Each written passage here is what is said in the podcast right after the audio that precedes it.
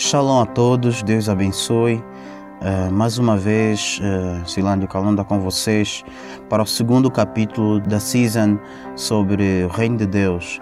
Nós então vamos dar continuidade àquilo que já estávamos a falar sobre o Reino de Deus e eu quero hoje falar sobre realeza, sobre kingship com vocês. Então, que esta palavra seja abençoada para ti e prometo não me delongar muito, mas espero que seja muito profundo no ensino que a seguir vos será passado. Deus vos abençoe. Portanto, começando a dizer que todo reino é constituído por reis, estruturado por leis, que produz uma cultura e um estilo de vida. Todo reino tem um exército, uma constituição, súditos, uma economia, etc. Assim como nós falamos no tema passado, o reino de Deus não é um sistema político.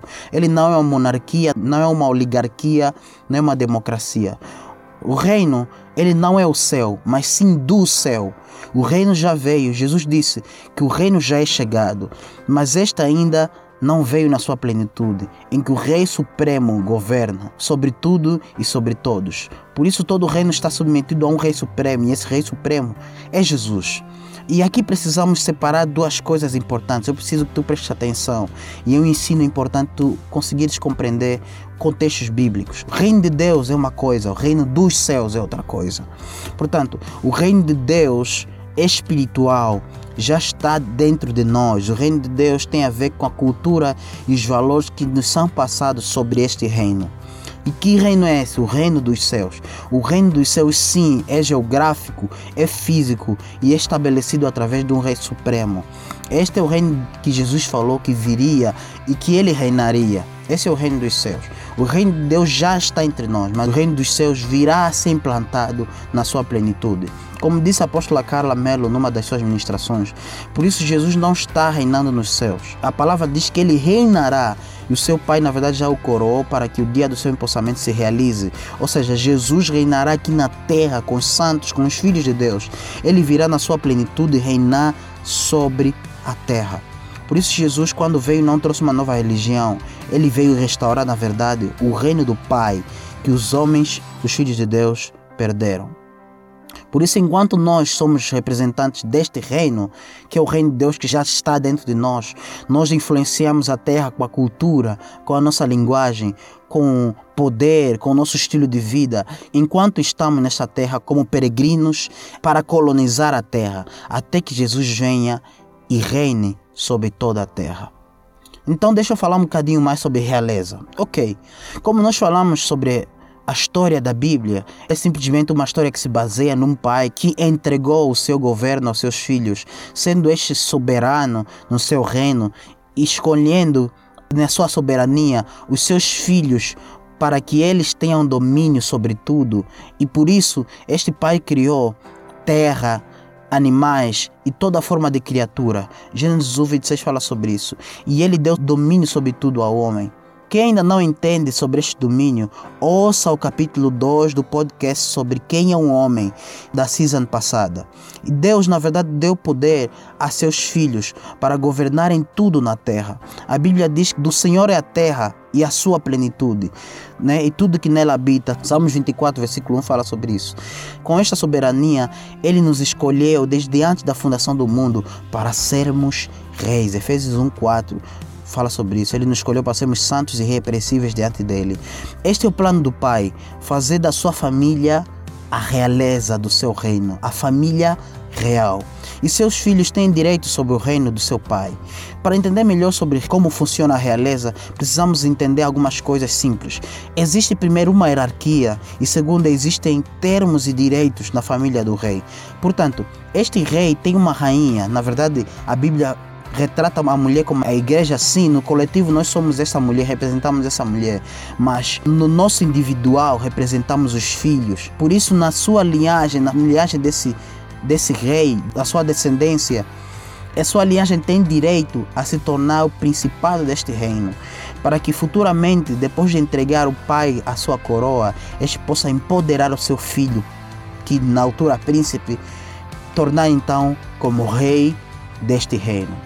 Ok, fazendo uma análise bem simples com a realeza britânica ou mesmo a realeza belga, na verdade é só apenas como um exemplo da instituição ideia romana. Né? Primeiro, existe uma assembleia que escolhe os reis. Estes, na verdade, são escolhidos apenas como cidadãos em idade militar. Segundo, o governo é absoluto sobre o rei, ou seja, tudo lhe pertence, tudo naquele território lhe pertence. E como exemplo prático, vocês sabem que na realidade do reino britânico, tudo pertence à rainha de Inglaterra. E terceiro, o seu lugar de governo é o palácio. O exemplo claro da realeza britânica é sobre o palácio de Buckingham, não é?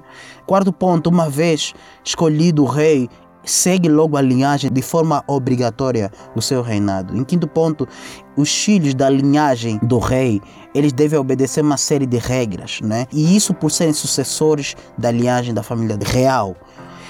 Pois bem, a Bíblia nos chama como sacerdotes reais, 1 Pedro 2,9. Até a nossa liberdade é condicionada à vontade do nosso Rei. A Bíblia diz que nós somos propriedade exclusiva de Deus, povo eleito. E Apocalipse 1,6 ainda vai falando que Ele nos fez reis e sacerdotes para Deus e seu Pai. Apocalipse 5,10 diz: E para o nosso Deus nos fizeste reis e sacerdotes, e reinaremos sobre a terra.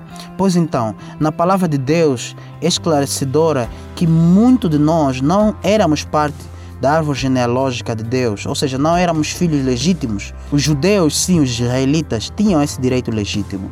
Mas então o plano do Pai era agregar povos, línguas, tribos, nações, não para serem escravos no seu reino, mas sim para serem filhos, seus filhos. E todo rei sabe na sua cláusula como rei isso é muito interessante. Ou nos seus termos, que ele, quando adota um filho para si, este vai ter total acesso e mesmos direitos, tal e qual os seus filhos biológicos. Romanos 8,15 Efésios 1, 5 vai falando sobre isso. Nos predestinaste como filhos de adoção, segundo a sua vontade. E com isso veio então o ministério da reconciliação, né? Romanos 5 fala sobre isso. Sendo que éramos errantes e criaturas perdidas, o Pai enviou seu próprio Filho, Jesus, para que morresse no nosso lugar, sendo ele filho legítimo da realeza né? e nos reconciliasse com o Pai. É muito interessante nós analisarmos a a história do filho pródigo em Lucas 15. É importante nos lembrarmos que Jesus ele nos conta essa história do filho pródigo em que este filho pediu a sua herança ao pai e entregando o pai a sua herança, na verdade, uma herança quando é entrega ao filho, na verdade só acontece quando o pai morre. E no coração desse filho para ele, o pai já estava morto e este já não tinha mais o direito como filho. E neste caso, para o pai poder lhe receber de volta a casa, tem de fazer um sacrifício, pagar com preço de sangue de alguém da realeza, que nesse caso Jesus, para que este outro que se perdeu seja remido e seja devolvido e ser novamente por direito filho da família real. E eu aconselho desde já assistirem o filme do cristão C.S. Lewis, muito conhecido, As Crônicas de Nárnia. Ele vai explanar um bocadinho o que é ser chamado para ser da família real. É incrível que o filho chega dizendo: com um discurso preparado, com a mentalidade de escravo, né? Pai, eu pequei contra o céu e contra ti e já não sou mais digno de ser chamado seu filho. E olha o discurso de um escravo: trata-me como um dos seus criados, como um dos seus servos. Mas ele não sabia, uau, uau, isso tem que te alegrar. Ele não sabia que o pai já tinha preparado o cordeiro para ser morto no lugar dele, para que ele pudesse ser recebido novamente na casa. Claro que no contexto de Lucas 15, a Bíblia fala do novilho, de um animal de gado, né? A Bíblia diz que o pai grita ao seu mordomo e diz: Matai o novilho e venham e se alegram comigo, porque meu filho estava perdido e voltou a casa. A Bíblia diz que fomos resgatados através do sangue do cordeiro e nós fomos chamados do reino das trevas ao reino do filho do seu amor. E agora nós temos todos os direitos como filhos da realeza, incluindo a herança que negligentemente nós tomamos. Então, deixa eu falar um bocadinho sobre herança. Nós somos agora filhos do rei, restituídos de todos os direitos da realeza, inclusive da herança. Um destes principais direitos é o reinado com o filho mais velho, que através dele fomos devolvidos ao Pai. E Jesus promete isso aos seus discípulos o tempo todo. João 14 fala sobre isso, ele vai falando que onde eu estiver, vocês estarão também. Apocalipse 3, 21 vai falando sobre isso. Lhes darei para sentar-se comigo no meu trono. Então Jesus vai trazendo essas promessas que na verdade vão nos identificando que existem algumas heranças para os filhos da realeza. Jesus será rei, estará nos palácios da realeza. E ele quando fala de estarmos onde ele vai estar, não é só na cidade santa. Sim, isso já é um privilégio enorme, né? Primeira herança nossa, sim, é habitar no lugar santo, a Nova Jerusalém, mas a segunda é habitar nos palácios da realeza. Lembram-se que eu dei exemplo, claro, sobre o fato dos filhos reinarem nos palácios, e é aí onde nós vamos habitar com Jesus. Então, e o terceiro fala sobre governar sobre nações. Apocalipse 2, 26 fala sobre isso, que eu lhes darei autoridade sobre as nações. Isso significa que nós iremos ter as nações sobre a nossa autoridade, pessoas nos servindo, é, um exército nos servindo, mordomos nos servindo. Não como escravos, claro, mas como lealdade ao senhorio que Jesus nos dará com autoridade.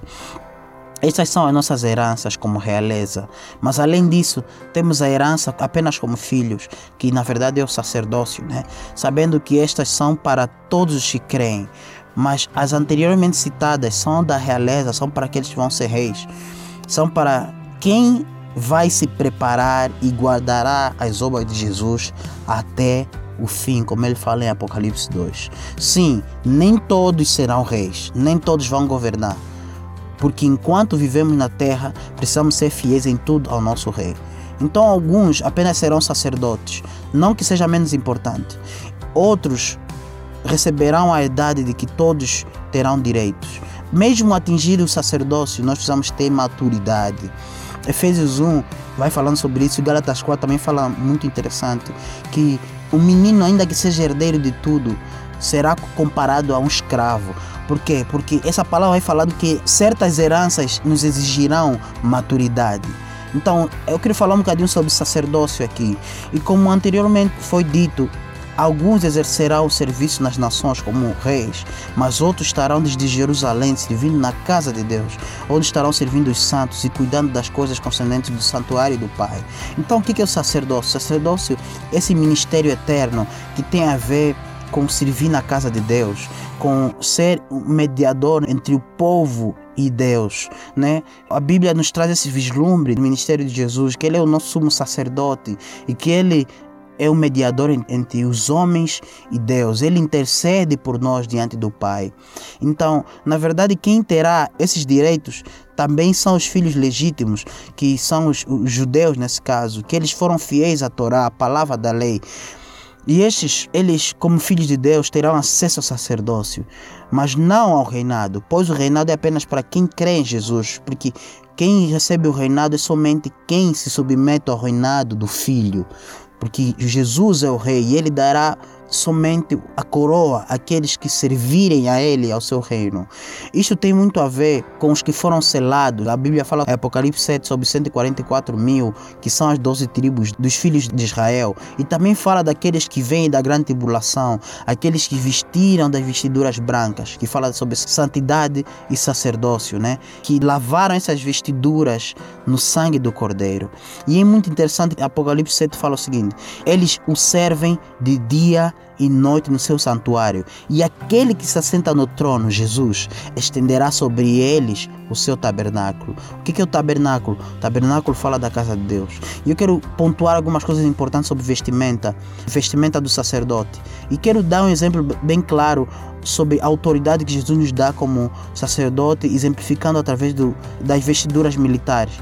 Um militar, na verdade, tem uma vestidura que representa a sua autoridade. Ele tem um capacete, uma espada, um escudo, botas, né? tem um cinturão, uma patente. Toda essa vestimenta simboliza a autoridade que ele tem. Assim também, o sacerdote tem vestimentas específicas para ministrar no santuário e tem autoridade diante do santuário de Deus. Então, primeiro, ele tem um tecido de linho finíssimo. Segundo, ele tem as vestes consagradas. A Bíblia fala vestes de éfo, de túnica. Terceiro, ele tem uma estola sacerdotal, ou que representa o manto, ou um talite. Ele tem as suas ombreiras. Tem também um cinto de ouro. Sexto, ele tem um peitoral de 12 pedras preciosas, o peitoral sacerdotal e sem esquecer também, sétimo ponto, a mitra, que é para cobrir a cabeça, que é uma turbante que ele coloca. Todas estas vestes simbolizam santidade ao Senhor. Então, isso fala sobre nosso sacerdócio. A pergunta é: o que é que faz o sacerdote? Sim, o sacerdote ele tem todo acesso às coisas de Deus. Ele é como um mordomo da casa de Deus. Segundo, ele é oráculo de Deus. Né? Ele faz sacrifício. A Bíblia no Velho Testamento mostra isso que o sacerdote é que faz o sacrifício em favor do povo. Também tem o terceiro ponto que ele tem acesso ao lugar santo de Deus, né? o santo dos santos. Mas nós acreditamos claramente, hoje em dia nós já não precisamos de um intermediário, porque Jesus já rasgou o véu através do seu sangue. Ele é o nosso sumo sacerdote. Ele nos deu acesso agora à casa de Deus. No ministério eterno de Jesus, no reino de Jesus, não terá mais lágrimas, não terá mais dor, não terá mais choros, não terá mais necessidade de ter intermediário, porque o sacrifício já foi feito e agora já não precisamos mais de sacrifícios. Não precisamos mais depender de intercessores diante de Deus. O povo já não precisará mais de intercessores, mas agora eles têm lugar e acesso ao reino de Deus. Então, para terminar dizendo, nós temos o direito de primogenitura. Jesus, ele nos devolveu o direito de primogenitura. Quer dizer que nós também temos o mesmo direito como primogênito. Precisamos entender que somos herdeiros, mas em tudo isso precisamos atingir a maturidade para servir o seu reino. Deus não nos quer como bebês espirituais, pois precisamos praticar boas obras e em santidade, pois sem ela ninguém verá Deus, sem a santidade ninguém verá Deus. Isso fala também que ninguém terá acesso às heranças espirituais e não terá também lugar no reino de Jesus. Todos fomos chamados para termos direitos de primogenitura. Hebreus 12 fala sobre isso. Ou seja, de termos acesso às heranças que é de direito do primogênito, primeiro filho. Mas não podemos rejeitar como Esaú fez, o primeiro filho, diante de Jacó, que o fez somente por causa de um prato de delícias. Mas a pergunta é: Muitos de nós também estamos negando o nosso direito de primogenitura apenas por causa de pornografia, por causa de carnalidade, por causa de conversas fúteis, por causa de prazer carnal, por causa de impureza, por causa de profanação de coisas, das coisas santas, por causa da desobediência a nossos pais, por causa do sexo ilícito, por causa dos vícios ou coisas parecidas. Por isso, nós precisamos andar firmados na rocha, precisamos andar visando a coroa que nos será recompensada por causa do nosso sacerdócio santo e santidade ao Senhor. Para terminar, mas Deus ele teve um plano de instituir um lugar onde tivéssemos um vislumbre do nosso lar celestial com o nosso Pai. E para isso ele criou um seio onde nós seremos treinados, afiados no nosso sacerdócio. Este lugar se chama a família. Né? Começando pela ideia de Deus que deixará o homem, a sua mãe e seu pai se tornará uma só carne. Este é o casamento que é um plano excepcional de Deus para um treinamento do nosso caráter como sacerdote. Então, para tu saberes mais sobre como isso funciona, como é que um homem, dentro do contexto familiar, dentro do casamento, é afiado no seu caráter de sacerdócio, nós planaremos melhor no próximo capítulo. Acompanhe-nos e Deus te abençoe.